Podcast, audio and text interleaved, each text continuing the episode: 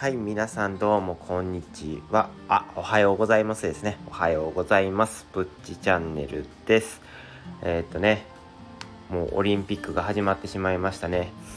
やっぱりなんかオリンピックにはねなんかいいイメージとかはあんまり持ってなかったんですけどやっぱいざ始まってしまうとワクワクしちゃいますね。で一番僕の中でワクワクしたんが昨日ね卓球のねあの男女混合のダブルスのやつ決勝戦ちょっと生で見とったんでもう優勝した時はねうわーってなっちゃいましたね。もうやっぱ楽しいですね。やっぱそういうのを見てると。で僕は一番好きな陸上もまだまだ控えてるのでちょっとはこれからオリンピックをテレビの中で楽しめたらなっていうふうに思います。それではね本日の、えー、本題なんですけども前言うてたね世界三大激痛である群発頭痛とは何ぞやっていうことなんですけどもえっ、ー、と三大ずあの三大激痛でえっ、ー、と尿路結石と、えー、心筋梗塞と群発頭痛で挙げたんですけども尿路結石と心筋梗塞はよく聞くから群発頭痛について今日はねしっかりあの話していけたらなっていうふうに思います。で群発頭痛とは何ぞやっていうんですけどえっ、ー、と大まかに言うと片側のね目の奥だから両方じゃなくて片方右か左のどっちかの目の奥からこめかみにかけて突き刺すような激しい痛みを伴う頭痛ということでもうこれを聞くだけですごいちょっと恐ろしいなっていう感じなんですけども。んでえっ、ー、と群発頭痛には反復性と慢性のものがあるっていうことで反復性が季節の変わり目とかある期間に起こる1回あたり15分から3時間の発作がえっ、と1回から数回その1日に1回から数回15分から30分の発作が1回から数回1日に起こるのが数日から数ヶ月続くっていうこれ聞くだけでもちょっともう恐ろしいなって思うんですけどでまあ反復のいいところは、まあ、頭痛の起こる期間が過ぎると全く発作のない時期が数ヶ月から3年ほど続くということでえっ、とまあ結論から言うと、まあ、反復性の方がまだマシかなと慢性のやつよりは。で慢性の方は何ぞやという1年以上頭痛の発作を繰り返すと。いう場合には慢性群発頭痛と。で慢性のタイプはもう発作のない時期がほとんどないということで多分もう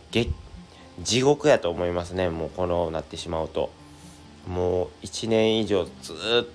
と世界の三大激痛って言われる頭痛がもう発作が絶え間なく続いてもう仕方がないっていう感じなのでこれは本当にちょっと地獄やなっていうふうに思いますね。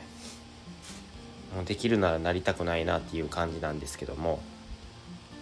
でどれぐらいの確率になるんかっていうんですけども1,000人に1人っていう風な感じで確率で言うとね0.1%でも0.1%って言ったら結構1,000人に1人って言って結構なるような感じしますよね。だから意外とその期間用で身近な疾患なんやなっていうのがちょっとこれを聞いてね僕思ったんで。でえっ、ー、と症状が激烈。もうこれ激烈なんて書いてるのね医学書とか見ますけどなかなか見ないですよこんな。で激烈って、えーと、20代から40代の男性に多いということで僕もちょっとあのよくある男性の年代に入ってるのでちょっと注意したいなというふうに思います。で原因は何ぞやっていうことなんですけども原因ははっきりと明らかになってないみたいで脳の視床下部っていうところがあるんですけども視床下部が関係しているとも言われてるみたいです。で視床下部はなんかその視神経とかのえっ、ー、と関係しているところなんでその視床下部がちょっといろんなところに働きかけて痛みを起こしているのではないかって言われてるみたいです。で誘発誘因がえっ、ー、とアルコールの過剰摂取タバコ気圧の急激な変化不規則な時間帯の睡眠ということで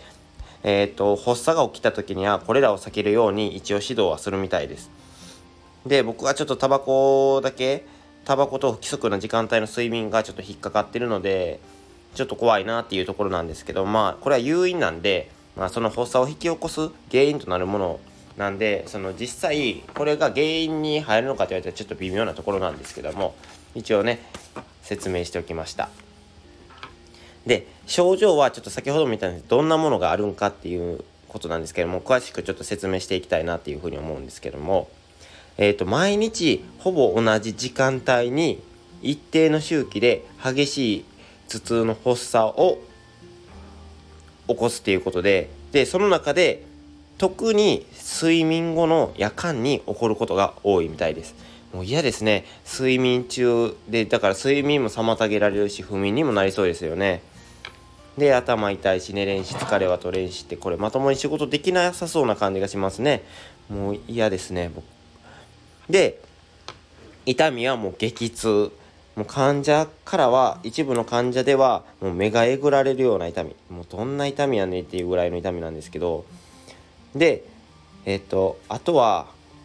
あまりの痛さに落ち着きがなくなって終始興奮するほど性格が変わるぐらいらしいですだからそれで精神疾患を疑うこともある程度あるみたいです。すごいですよね。もう痛すぎて性格が変わるほどなんで怖すぎますね。でえっ、ー、と多くは左右いずれかの一足性もうだから両足性なんてなるともう死にたくなるような痛みになるんでしょうね。で、えーと、目の奥だけでなくて目の周囲とかあとは